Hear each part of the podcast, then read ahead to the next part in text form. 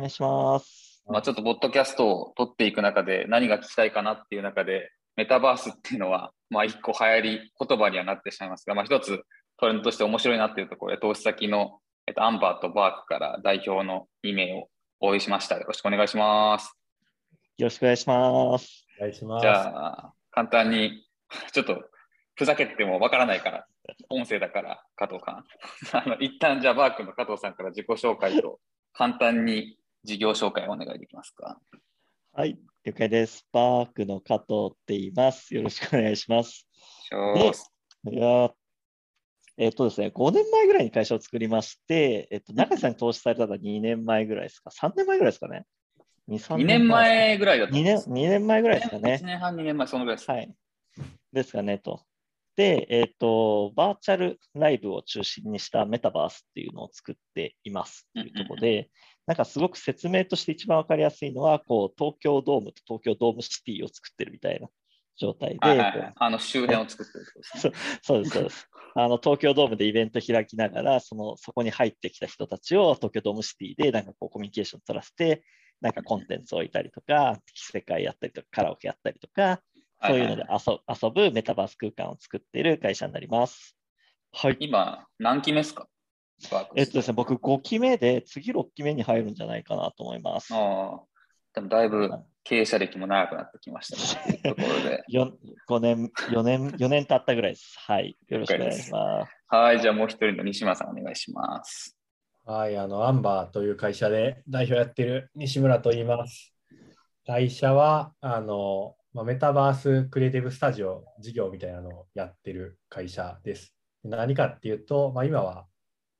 まあ、分かりやすいので言うと、なんか東京ゲームショーを VR 化したりとか、はいはい。ザ・ギャザリングっていうカードゲームのバーチャルイベントみたいなのを作ったりとかしてまして、なんか有力な IP とかブランドになんかメタバースのイベントとか体験みたいなのを一緒に作って提供するみたいなことをやってまして、うんまあ、なんか裏側にクロスアンバーって呼んでる仮想空間を作る技術、プロダクトがあって、まあ、それを使って。効率的にそういうものを作りますよってやってるのと、まあ、あとは、なんか単純に開発力だけが武器というよりかは、企画力とか体験、設計力みたいなものを武器にして、まあ、面白いもの、いいものを、あの企画して作っていきますよっていうようなアプローチやっている会社になります。ありがとうございます。西村さんはあんまり顔出しをしたがらないタイプの起業家なんで、音声だと 伝わっていいっす最近出てますよね、あの顔出し。まあ、あんま気にせずやってます。採用するとしたらね、どんな人かが分かった方がいいなっていうのはあるんで、よろしくお願いしますって感じ。二人は結構仲いいですか？だからむしろ、あれですよね、西村君から紹介はもらいましたよね、加藤さん。いや、そうでしたっけ？僕からでしたっけ？あ、僕からか。いや、えっとね、なんか B ダッシュであって、B ダッシュであっうんそう、B どうダッシュであって、そうですね、リファレンスチェックが多分日村君に飛んでったのかなっていう。ああ、なんかそんな感じだったかもしれない。はいそんな感じだったような気がしますけどね。まうあ、よくわかっ覚えてないです。覚えてない。B ダッシュ、B ダッシュで一番最初、あなんかエンカウントはしていいと思います。中地さんいや、。B ダッシュでいきなり VR 見せてくれませんかって言ってきて、この人、この人なんだと思った記憶はありますけど、っていう感じ。いや、一番大事です。まあちょっと、うん。はい僕も加藤さんと最初に会った時に、なんか VR 見てくれって言われて、ミーティングしましょうって、VR 見せに行きますって言って、あの加藤さんやってきてくれたんですけど、はい。デバイスタクシーに忘れましたとか言ってて、なんもないっす今日みたいなこと言ってて、えタクシー忘れたら電話した方がいいんじゃないですかって言って、いやもう別にいいっすみたいな感じで、しかもその VR デバイスが、なんかまだ、なんかなんだっけ、発売されてない、なんかそうそうそうそう。ベータかなんかの結構、そそうそうそう。ダメだ絶対なくしちゃいけないやつね。絶対なくしちゃいけない。これ、これだ、話して大丈夫 大丈夫、大丈夫です。大丈夫、大丈夫。まあ、結構前の話ですからね。そうそうめちゃくちゃね、乗ると思って。いや、まあね、そういう話は尽きない加藤さんですけど。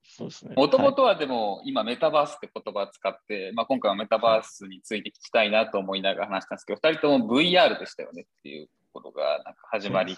だったかなと思うんですけど、そこからこう、VR 元年が毎年来ながら、メタバース元年が来てしまったみたいなのの感覚もあるんですけど、そのあたりって、なんかどういう印象なのか、こう中中心にはいたというか、その近い位置にいた2人だなと思うんですけど、なんか西村さん、なんかどういうふうな印印象というか、まあ、すごいちょっと抽象的ですけど、こう VR、VR メタバースみたいなこうなってきたみたいなところって、どういうふうに捉えてるかというか、どういう意見があるかとかあったりしますか、ね、そうですね。でもなんか、あのまあ、僕ら VR って言いながら別に PC とかにも対応してたし、まあ、そうですね。まあ、対応してないけど、だからその VR って言いながらいい言葉がなかったんですよ、別に。その別に VR ってイメージなんだよ。VR はもちろん。まあ、あの道具ですからね。な。んか仮想空間とかバーチャルワールドって呼ぶかなみたいな。うん、なんか別に仮想空間も日本語だし、なんかバーチャルワールド別に使われてねえし、微妙だなみたいな。中で、まあ、メタバースっていうちょうどいい言葉が来たんで、まあ別になんかちょうどいい言葉ができたなっていうくらい、その VR じゃない仮想空間みたいなのでっていうイメージがああったので、まあ、使ってるって感じですね。まあ、確かに。言い表すのにちょうどいいみたいな感じ。まあ、クリプトとか DeFi じゃなくて Web3 みたいな話にも若干近いのかもしれないですけど、みたいなところのいい言葉が見つかった感覚って感じですかね。加藤さんはどうですか？あどうぞ。そうですね。あの、なんか、僕結構違ってて、はい、まずメタバースって言葉は2017年からずっとこう、僕がこの業界入った時からあったんですよ。まあまあまあ、確かあるわ。ずっと言ってんなみたいな。で、なんかこう流、流派の一つというか、はい、まあみんななんかこう仮想空間で生活するっていうところをまあ目指して、なんかこう VR を使ってなんかプロダクト作りましょうみたいな。まあやっぱ、まあまあそうですね。企業家会話にあって。ソードアートオンラインから流れてくる、こう、脈々と、まあ、もっと昔のスクラッシュから含めてですけどっていうところはあります、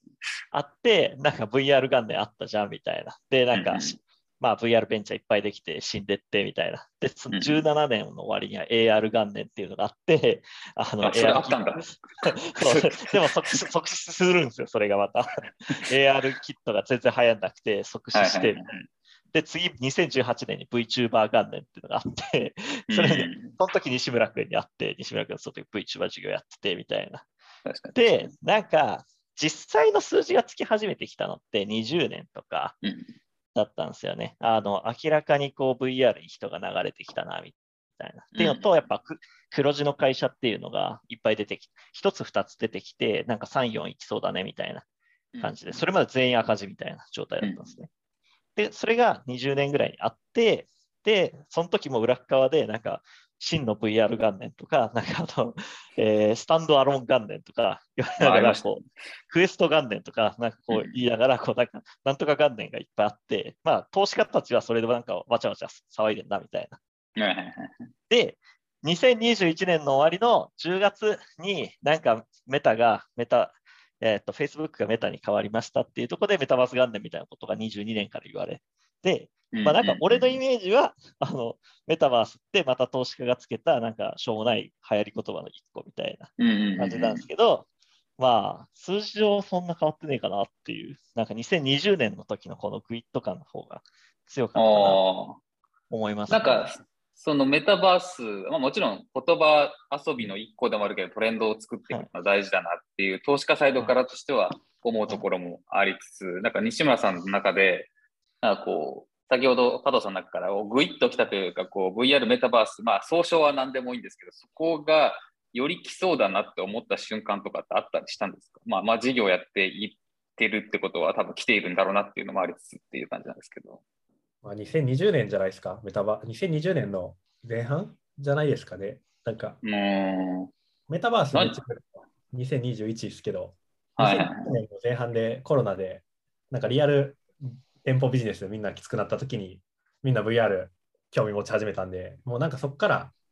なんかメタバース、バーチャル空間使ってなんかやりたいっていう需要はどんと始まってて、なるほどね。で、メタバースって言われたのが2021のあの後半かな？あのメタ社、メタ社、フェイスブック社。まあそうですね、そこら辺から日経とかでメタバースっていうのが見えるようになってきた時期です。うんまあ、それ以前にちょっとそういう VR、バーチャルへの関心みたいなのはコロナでもう結構高まってたとは思いますけど、だから加藤さんの言うことに僕も近い気がします。感覚、うん、それはなんか実際に事業者とやっててお二人もなんか感じたんですか？この需要というか、なんかこうバーチャル化していきたいみたいなところっていう波なのかわかんないですけどっていうのは。問い合わせみたいなところも含めてあったってことなんですかね？どうですかね。西、問い合わせベースで言うと、西村君の会社の方が多いかなとは思ってます。僕たちなんか、圧倒的にこうユーザー、C 向けビジネスというか、なんかこうユーザー数がうにょって伸びたのが大体20年っていう感じなんで。まあでもコロナをきっかけにだいぶそこはより進んでいったのかっていうのは2人とも一致してるっていう感じなんですね。ね僕らは20年から、20年のコロナの後から、だから4月とかから、もうちょっと後かな、6月とかからめっちゃ問い合わせ来るようになってっていう感じですね。で、まあまたメタの、メタバースのブームで、なんかまたちょくちょく来るようになってって感じですかね。確かに。最初通した時2018年とか、そのぐらいだった気がする。99年とかだった気がするんで、なんか僕はスタンドアローンの VR 出た時に VR 元年だと思っちゃった派だった なんかそこで投資をしてたっていや、でもそこで投資、いや、そこで結局投資できた人が一番あのコストパフォーマンスというか、なんか一番こう、なんていうんですか、なんだろう、お金入れた瞬間、次伸び始めたんで、いい投資だったと思いますけどね。でも僕も同じであれ、ちょうどよかったと思ってて、だってあれって、なんかそこそこファイナンスする VR 企業ってほぼ生まれてないじゃないですか。まあまあ、そうっすよね。あれがギリ入れたタイミングだと思ってるんですよ。なんか、うん、最初、6ぐらいの調達で、なんかそれっぽいものを作って、あの、なんとかその後、あの、転換してきたと。うんで今だともう正直1億で何か作ってもめっちゃしょぼいし、他にもいっぱいもうサービスあるから、そうだね。まあまあ確かに。できないんで、もうシード、なんかその、めっちゃ入りづらいですよね、今多分このメタバース領域って。あの、うん。あとメタバースプロダクトを作るのはめっちゃ入りづらい。なんか周辺のツールとか作るのはよくわかんないですけど、いわゆるど真ん中のプロダクトを作るのめっちゃきついんで、お金もかかるし、あのタイミングがシード投資としてはいいタイミングだったんじゃないかと。褒められ褒められてはいるようでありがたいなと思いつつ。それをこうね。中地さんの仮説は一旦置いといたとして、ジャストタイミングだったとは思います、ああ、もう仮説は分かんないけど、なんか結果の良かったなと僕も今は思ってますっていう感じはあるんですけど、でも、まあどこ、いつ来るんだろうなと思いながら見てたっていうのは あるっていうのはあれですけど、実際にこのメタバースっていうところの、まあ今、まあある種、ホットワードになりすぎてる感覚もあるし、なんかメタバース協会いくつあるんだみたいないろんな問題はあると思うんですけど、なんかお二人が考えるこうメタバースの今のまあ課題っていうとすごい言い過ぎですけど、実態と課題みたいな、ここを考えたいとか、ここってどうしていこうみたいなところって、なんか思うところとかってあったりします？例えば加藤さんからなんかあったらっていう感じですちょっとごめんなさい問いが抽象的すぎるまずメタバース協会は多すぎますね。メタバースのベンチャーの数よりあるだろうって思ってるんですけど。そうですね。あの、っていうのと、まあ、とはいえ、やっぱ実需を捉えてる会社さんっていうのはそんなに多くないのかなとは思っていて、うん。で、まあなんかこう、いろんなこう B2B の会社さんとか B2C の会社さん、まあ僕たちみたいなところも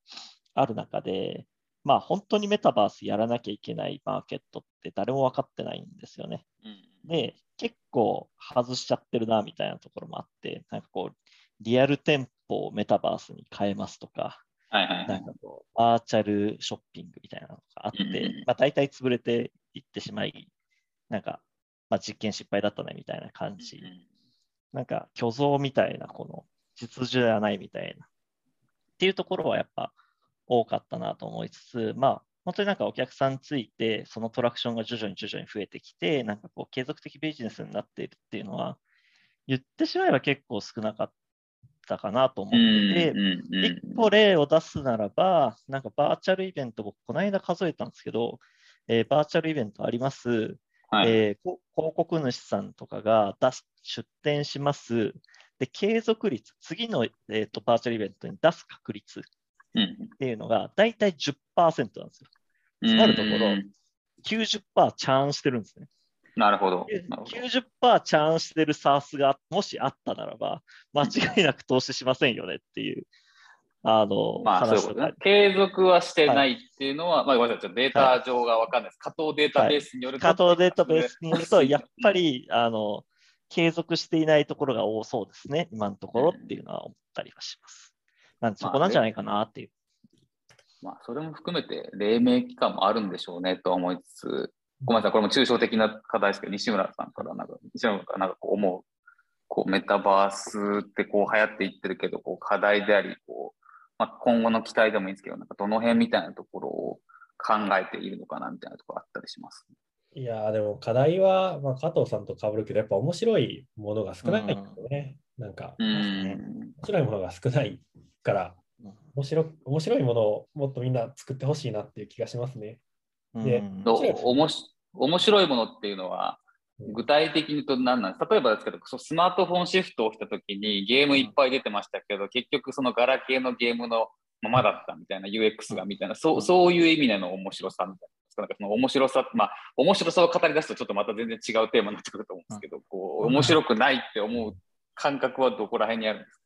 なんかガラケーのままとか、なんかそんなレベルですらないというか、がなんあ、かそうなんですか。いや、わかんない。いや、別に、面白い、いや、面白くないというか、面白いと僕が少なくとも思うものはまだ多くないですね。いや、面白いものもあるんですよ。なんか、具現化さんって会社がやってたサンリオバーチャルフェスとか面白かったし、うんうんあのーまあ面白いものも増えてきてるんですけど、なんかもっといろいろできるんで、メタバースとか、まあ、VR の技術とか、クリエイティうん。ブなまあ、確かに確かに。そういうこといっぱいあるんで、なんか、もっとそういう面白いものを作る人が増えてほしいな。なんか個人個人の方が作ってるんですよね。なんかえ VR ー、ああ、でもいいですね、そういう時って。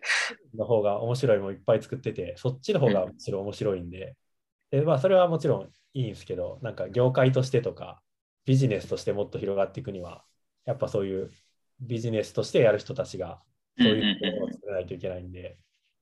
なそれには何が足りてないんですか？人なんですか？それともお金なんですか？まあちょっと投資家として恥ずかしいというか難しい質問かもしれないですけど。何が足りてるんですかね？何なんだろうな。興味なんですかね？努力努力、努力、な気合根性みたいな話になってきたけど。まあ確かに。あしシンプルにここの場で話すならお金なんじゃないかなって僕は思いますけどね。まあまあまあ、もちろんそれはあるんですよね。なんかさっき言ったように、1億で作れるものなんてあんまないっていう話なんですよね、多分この領域いやそうそうなんですよね。なんかこう、開発費が高騰するとかあるじゃないですか。黎明期からマジョリティに変わっていくとき。あの、との、その前にこうスマートフォンからメタバースっていうこう転換がもしその言葉が正確だったら、そこでもう開発費がパーンと10倍ぐらいになってるわけですな。まあでね なんか、そのシードの感覚で、まあ、だからスマートフォンの、まあ、なんかこうベンチャーに2000万、3000万出す感覚で、うんまあ、シード VC が2億、3億出していくみたいな。っていうあのってあんまないよね。ちょっとあはい VC 批判はやめてください。でも、あ嘘です。あの全然やってください。僕らも成長しないといけないので。あんまないよねっていう 逆にちょっとまあ、自社のサービスが2人とも一番だと思っているのは前提なんですけど、その海外とか含めても、なんかこう、面白い攻め方してるメタバース企業なのかプロジェクトでもいいんですけど、なんかこう気になるものとかってあったりするんですか？もちろんまあ、自社のプロダクトは一番いいっていうのは分かっている前提で聞くんですけど。でも、僕ちょっと期待してるのは、やっぱお金の話の中で、あ、僕勝手に話し始めて大丈夫ですか？ああ、どうぞどうぞ、ぜひ加藤さん。なんか、ディッセントラランドとか、まあ、あの、はいはいはい。なんか、嘘800並べ立てた、あのこう、計画書と、なんか、信じられない額のお金と、みたいな。で、なんか、まだリリースしていないみたいなところで散々叩かれたかなと思ってるんですけどでも彼ら、あんだけお金持ってて、なんかバシバシ提携とか決まってて、彼らがこっから出してくるプロダクトって何なんだろうなっていうのはすごい思ってて、うん。で、なんかお金がないとできないっていう話がさっきあったんですけど、別にゲーなんか、あの、なんて言えばいいんですかね、お金さえあればできちゃうというか、そんなに難しい技術って使われてないんですね。やっぱり僕から見ると、この、あの、前職僕ゲーム会社にいたんですけど、そこから見るとほとんど同じ技術スタックで作られてるんで、へえなんか、そういったときに、なんかこの、まあか、例えば、なんか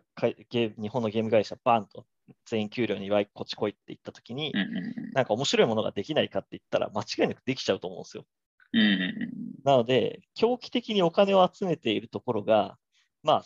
先あのこの半年あったと思うんですけど、こっからさらに1年後とかに出てくるその狂気的なお金の使い方っていうのを、なんか僕はすごい今楽しみにしてますね。ああ、期待してるってことですね。そのディッセントランドとか、まあサンドボックスとかも近いかもしれないですけど。そうそうそうそのあたりっていうのはは期待してる。西村さんとかなんかあります？そういったお面白いなと思うプロジェクトでも、まあ企業でもいいんですけど、何でもいいんですけど、このメタバース関連って。まあ、VR チャットは僕は結構面白いというか好きな、VR チャットを見て、あの、うんうん、まあそうですよね。いけると思あると思ったんで、VR チャットはまあ好きなのは言うまでもないんですけど、まあ、あとは普通に僕アーティファクトとか好きですけどね。アーティファクトああ、とか、まあ、僕スニーカー好きっていうのもあるんですけど、もともと。アーティファクトのスニーカーとか、僕持ってないですけど、あのアバターとかで着たい、着たいですもんね、普通にバーチャル空間で。だから、まあ、あれが今はただのなんだバーチャル空間で使えない、まだ使まだ使えないというか、まあ、使使なんか一部使え使えてるのか分かんないけど、ほとんど使われてない、なんか、あの画面越しにあるあのただの NFT になってると思うんですけど、なんかあれが実際にメタバースで使える未来みたいなのが早く来るんだったら、それは結構楽しみというか、いや、それはそうっすよね。アバターに課金したいんですよね。普通のこと言っちゃうけうんど、なんかグリーの時代に戻ったみたいなこと言っちゃうけど、なんか自分のアバター作るのに20万くらいかけ、まあ20万安いかもしれないけど、なんかボットかけて作りたいなって思い最近めっちゃあります。昔からあるっちゃいますけど。ぜひやってください。この間僕作ったんですけど、めちゃめちゃ良かったです。やっぱ本当ですか？そう、3万円と5万円と8万円のアバターこう見積もり出してもらったんですよ。やっぱちょっとずつ良くなるんですよ。なるほどね。そうその3万、ずあと3万出しちゃう、出しちゃうみたいになっていくんですよ。無課金税来たぞみたいな感じに。そうそう3万そうそうそうそう。はい。安い安いっすね。なんでそんな安く作れるんですか？あ、でも、それこそ、あの、V ロイドハブっていうのがあるじゃないですか。あそこのツールかけるイケてるアーティストみたいな感じで、あそこの素体をもとにイケてるアーティストに作ってもらうっていうのをやってるんですよ。あなんで、なんかそんなこう可変性の高い VTuber さんとか持ってる200万、300万のあのモデルじゃなくて、なんかあそこが素体なんだけど、こう、あれっぽく見えないみたいな。ー V ロイドうんハブから出来上がったいつものアバターじゃない風のやつをこうこう作るっていうのをやってたんですね、最近、実験で。なるほどねそれを8万円ぐらいでできます。いや、本当それに、まあちょっと議論はそれちゃうんですけど、Web3 っぽいですけど、クローン X とかみたいなアバターとかが、うんまあ NFT でウォレットに紐付けてメタバース空間持っていけるとしたら、そりゃ欲しいよなと思うし、まあちょっとただ自分のアバターっぽくないから、もう自分の分身を作りたいなと思ったうんうんとは最近思ったりはしてますけどね。そうなんですよね。まあ、イケてるアーティストのイケてる作品にっぽいですもんね、今だと。なんうかん、なんかこう、アバターで DJ するとか、なんかそういう未来とかも来ると思うし、人格が違うアバターとかを多分作られる気はするなっていう、なんか細田守監督作品みたいになってきたけど、っていうところはありつつっていう感じで。世代、世代です。世代がね、僕ら近い世代になるっていう感じ。はいあとちょっと時間もないんですけど、まあこれ聞いて意味があるのかわかんないですけど、まあ Facebook がメタに変わって、ザッカーバーグがあんだけやる気出してるっていうのは、まあ一個一つ大きな流れであることは間違いないなと思うんですけど、そのメタ社への期待なのか、なんかメタ社がこうなってほしいなのか、メタ社をどう捉えてるかとかって、まあこれ先にじゃあさっき西村さんからいきます。か、なんかこう、こうメタ社への思いとかあったりするんですか？すみません、これちょっとマジで興味関心分野ぐらい。いや、もう VR デバイス、クエスト3なのか分かんないけど、いっぱい売ってくれってですね。まあ確かに。まあ売ってもらって、普及させてくださいっていう感じだけです。うん。これ、クエステ3って出る予定あるんでしたっけ？まだなんか2で頑張るというか、それでやっていくってイメージ。ああいうののやつ出すんでしたっけ？違いましたっけ？なんか噂はいろいろありますね。はい。うんで、なんか、大体毎年、あの、コネクトっていう開発者会議が10月にあるんで、10月に発表されるんですよ。ここ半ここ半年ぐらいはないんじゃないかなと思いますね。確かに。一旦クエスト2が売れてるっていうのは、去年の冬ぐらいからクリスマスプレゼントでめちゃくちゃ配られてるみたいな話も日本も結構品薄でしたよね、一時期そうですね。あれはまあ、あの、単純に日本マーケット在庫がないな。そうそうそう舐めてるなと思いましたけど。まあでも、ハードウェアがね、普及させてもらうっていうのは、プラットフォームの一個のすごく大きな期待ですよね。なんか加藤さんとか何かあります？そうですね。いや、お二方でちょっと聞いてみたいんですけど、あのーなんか、えっと、ザッカーバーグを Facebook でフォローしてますかっていう話なんですけど、お二方してます？僕もさ、してないですね。あの、してみると面白いんですけど、本当にここ最近ずっとメタバースの話してるんですよ。えー彼えーずっとマジで食傷気味になるぐらいずっと話してるんですよ。毎日のポストが。で、こいつ本当に好きなんだなっていう。なんか、なんか一番濃いファンみたいな。を見眺めてるようで、まず面白いっていうところと、えーっと、これがやっぱり Facebook っていうか、まあ、メタの戦略の面白いところだなと思うんですけど、彼らって必ずこうメタバースを語るときに、ハードウェアと一緒に語るんですよね。はい。で、あの、で、ハードウェアとソーシャルの話するんですよ。でやっぱりなんでかなって見たときに、まあ、やっぱハードウェア取られちゃって、Apple、Google にこう、まあ、マーケットプレイス取られちゃったっていうところと、うん。あと、まあ、Facebook が MAU 止まったっていう、この二軸があるんだろうなっていう、増え人増えてないよねみたいな。だからなんか、やっぱ大本命、彼らがやりたい大本命ど真ん中には常にハードウェアがあるんだなみたいな。っていう。で、1兆円投資しますっていう、なんか話、毎年毎年、あの、やってるじゃないですか。うんうんマーク・ザッカーバーグが。で、この1兆円投資しますは、大部分はやっぱこのソーシャルかけるハードウェアのとこにバーって投資されていくんだろうなっていうのを眺めているので、なんかこう、普通のこの PC ベースメタバースとかにはあんまりお金流れてこないんじゃないかなっていうのは最近ちょっと思ってはいます。まあ、なので、もう思うところは、なんかこう、そう思ってるんだったら、本気でもうちょっとハードウェア広めてほしいなっていう、結局、結局、帰結するのはそこみたいな。まあまあまあまあ、はい。ハードウェアが普及していかないと VR 体験もね、結局はメタバースのいい一番いい体験は、PC でも僕も体験しますけど、やっぱりはい。つけた方が楽しいっちゃ楽しいですからねっていうところは絶対あるなと思いつつ、あの、今後の、これは次のトピックに移ってきて、最後採用のことにやっていこうと思うんですけど、お二人の方の中で会社として、まあ、言える範囲でいいんですけど、まあ、メタバース踏まえて、今後会社をどういうふうに、まあ、成長だし、どういうチャレンジを今後していきたいかみたいなところって、もしよければ、じゃあ、さっきまで加藤さんだったら、まあ、西村さんからか、なんかどどういう感じで今後チャレンジしていきたいかみたいなところってあったりしますか？そうですね。まあ、うちは、なんだろう、体験とかものづくりっていうのをめちゃくちゃ軸足に置いてるので、まあ、うん。そこで本当に尖ったものをちゃんと作る。うんなんか、他のアメリカでやってることを日本でローカライズで作ろうとか、あれっぽいものを作ろうとかじゃなくて、世界で突き抜けた体験、コンテンツ、企画みたいなものを作っていって、世界のユーザーが遊びに来るようなものを実現していくっていうところをちょっとやりたいなと思っているので、なんかものづくりっぽい発想とかカルチャーっていうところは大事にしたいなと思っているのと、まあ、一方で、なんかアンバーってもともと VR、SNS みたいなのところから始まってて、まあ、自社でプラットフォーム化、プラットフォームを持ちたいとか、あのユーザーが常設で遊んでくれるものを作りたいっていう発想で作った会社ではあるので、まあ、そこにはちゃんと向き合って再度展開していくっ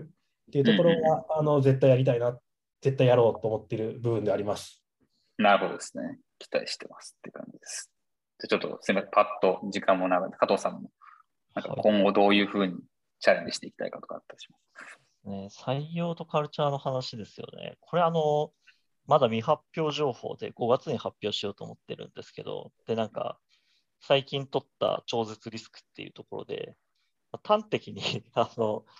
会社の。これ言言っていいんですか？言っていいんですか？それは。これ配信するの、多分5月の、はい。まあ、早めにしようと思ってますけど、大丈夫いや、もう大大丈夫です。あの、なんか言っとると、あの、バーって出すとは5月、5月のな多分中頃かし下旬とかになるんですけど、はいあのーシンプルに、やっぱ一番イケてる人と働きたいなって思ったんですよ。うんうんで、あのーやっぱグリー DNA が伸びたのってそこだな、みたいな。人にこだわりきったな、みたいな。で、こだわるのがやっぱ抽象的すぎるんですよね、みんなっていうところで。で、僕たちはまず何をしようかって思ったときに、もうピュアに給与水準クソ上げますみたいな。うんうんで、あの、端的に言うと、エンターテインメント業界で一番給料を出す会社になろうかなと思ってるんですね。うんうんうんで、えっ、と、今一番番出してるところってどこら辺なんですか？調べたんですが、えっと、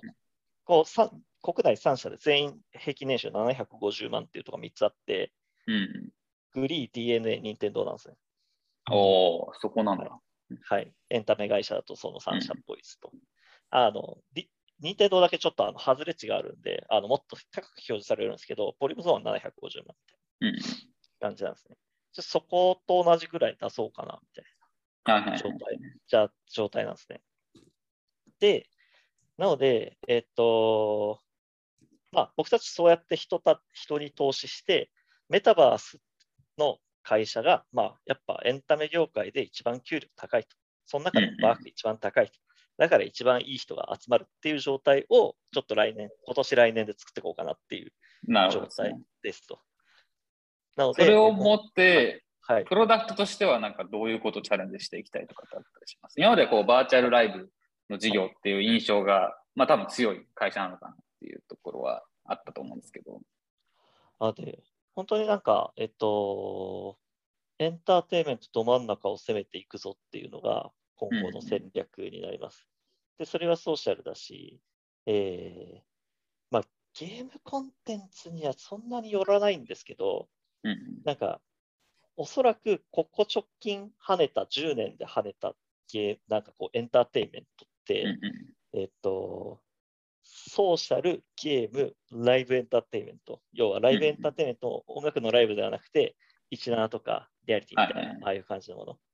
を、なんかど真ん中突き刺していこうかなっていう企画が動いていっていますっていう。なるほどですね。それが順次発表される可能性があるっていう感じ。そうですね。なんで5月に発表されるのは、ただただ給料めちゃくちゃ上げます。それ言っていいの了解する。謎の発表がされるはずです。じゃあちょっとさっきはい。採用とか、あの、はい。カルチャーの話のとこ西村さんに戻すと、アンバー社はそういうものづくりみたいな話にはい。こだわってますが、どういうカルチャーとか、どういう人が多いんですか、アンバーには。まあうちで言うと、まあ本当にでもゲームとかふ含めて、なんかコンテンツが好きな人が多いですね、シンプルに。まあ、VR も含めうんて。っていうパターンか、まあ、その要はゲームとか好きなパターンか、なんか、まあ、メタバースネイティブって言ったらちょっと言い過ぎかもしれないですけど、なんか FF40 とか、あのうん、VR チャットめっちゃやってるとか、あの、はいはいはい。セカンドライフ10年やってるとか、なんかそういう、それはやばい。それはやばい。すごい。こういう本当にいわゆるメタバースっぽいものを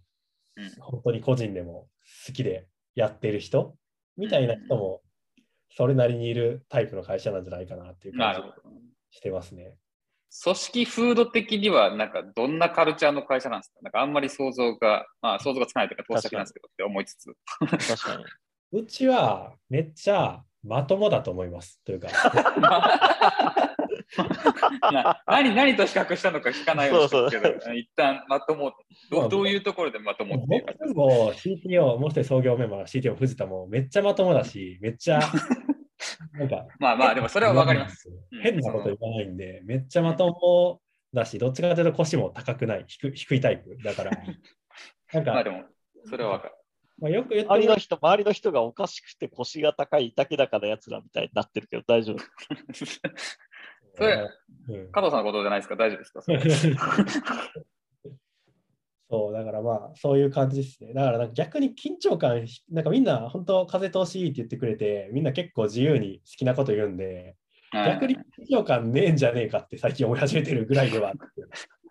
まあまあ、別にまあ無駄にあっても意味はないですけど、なんかどう、ま、ま真面目なカルチャーって面白いですね。まあでもその会、そういう会社がものづくりにこだわるっていうのは、それはそれですごくいいものだなとは思ったりはするんですけど、なんかアンバーの、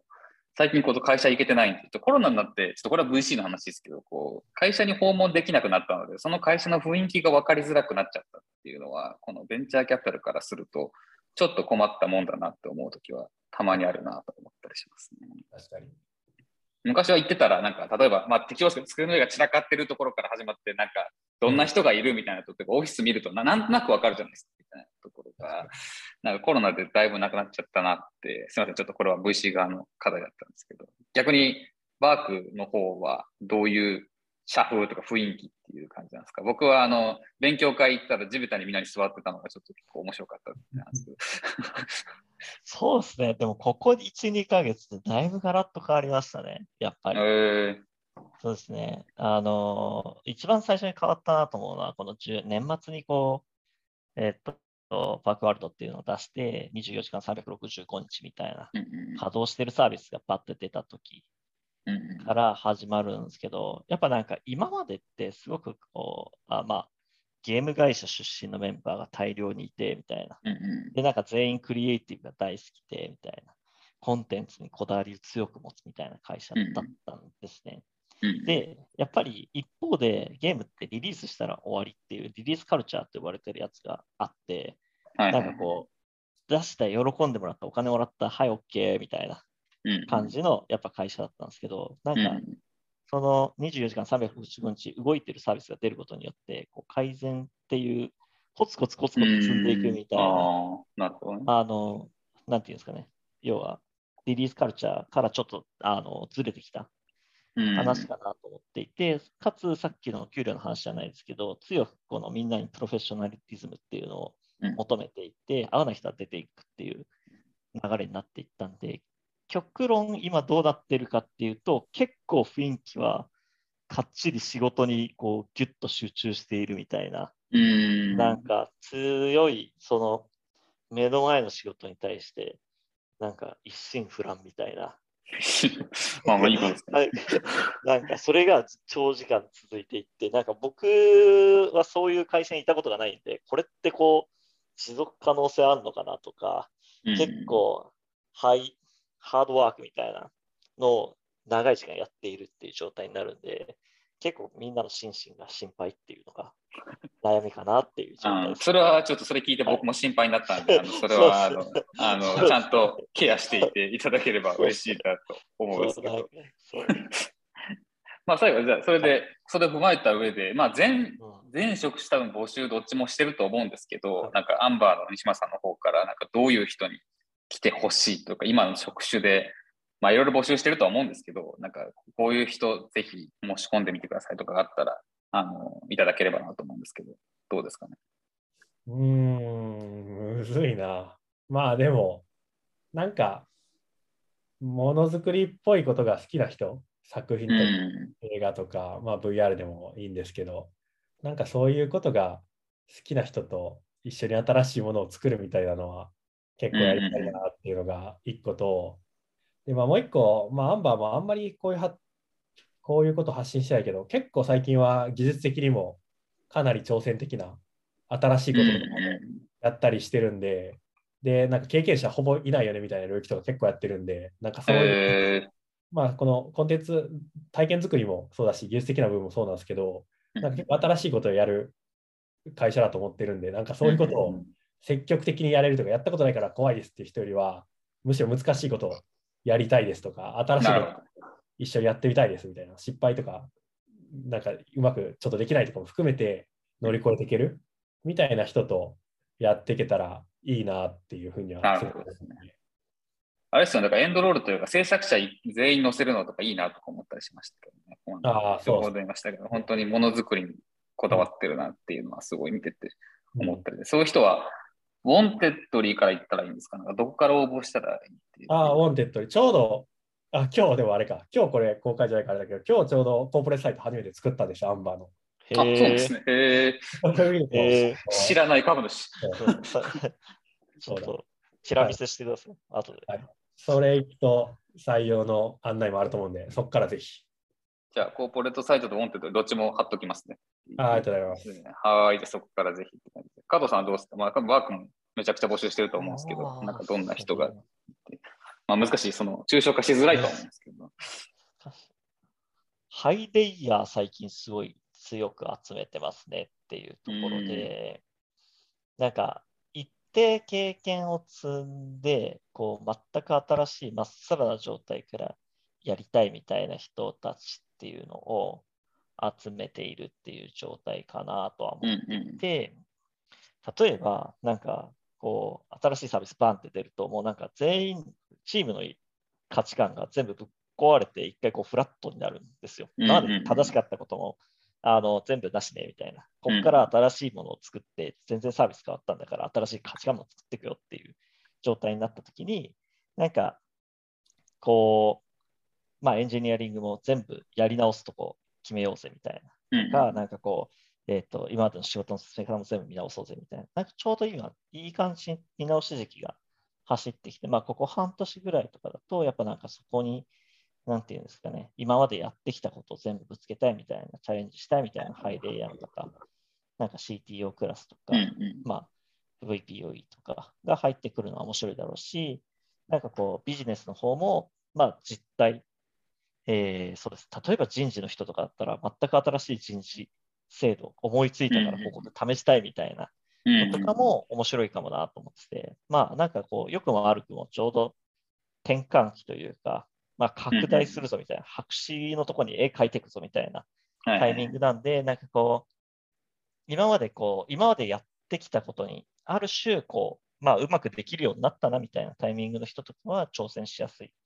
環境なのかなとは思ってます。逆になんかこう、あの、はい、なんかこう、ジュニアのことが来ると、やべえみたいな、戦争だみたいな。まあまあ、毎日変わるわみたいなところも普通にあるのを楽しめる人であればいいっていうかそうですね。はい自分から作っていきたい人には向いてるフェーズというか、期間という感じなんですかね。感じですね。はい。コンタクトですか？なんか何をすればいいですか？あ、ウォンテッド、そこから申し込みが一番はい。あと、なんか、加藤のツイッターも DM 常にオープンしてるので、あの、あーメールくれればはい。じゃあ、加藤さんのツイッターとか、ウォンテッドにから、まあ、話だけでも、もちろんバークもアンバーもですけど、はいそこからあのつながることも多いと思うので、聞いてみてくださいっていう感じで、すいません、私のタイムマネジメント不足でだいぶオーバーしちゃったんですけど、最後、逆質問とか用意しようと思ったんですけど、まあ、これで終わってもいいかなと思いつつ、どうしてもなんかこう、誰かから誰かに聞きたいこととかってあったりします。なければ、まあまあ、これで終わろうかなと思ったりするんですけど、5分ぐらいで。西村さん、加藤さんの方から。えー、なんか加藤さんとまた話す機会あるから、その時に聞こうかなと思ってる内容もあるけど、どうしようかな。今聞いてもいいんだよ。いや、なんか、いや、いっか。ちょっと時間5分じゃ無理だな。そうですね、もうちょっと、すいません、だいぶ5分じゃないだいぶ時間を過ぎちゃったとか、まあでも、はい。あの、最初にちょっと僕も目的話したんですけど、はい。ポッドキャストはちょっと今後も続けていく中で、はい。なんかこういう人なりであり、どういうことを起業家が考えてるのか、投資先が考えてるかとかは伝えればなと思うので、また協力いただければ嬉しいなと思ってますので、よろしくお願いいたします。じゃあなんか採用含めて興味ある方はぜひ、あの、このポッドキャストのリンクにも入りますし、まあ、いずれ多分ツイッターであのリンクとかも貼ると思いますので、申し込んでいただければなと思っております。じゃあ、お二人すみません。ありがとうございました。よろしくお願いします。はい、失礼します。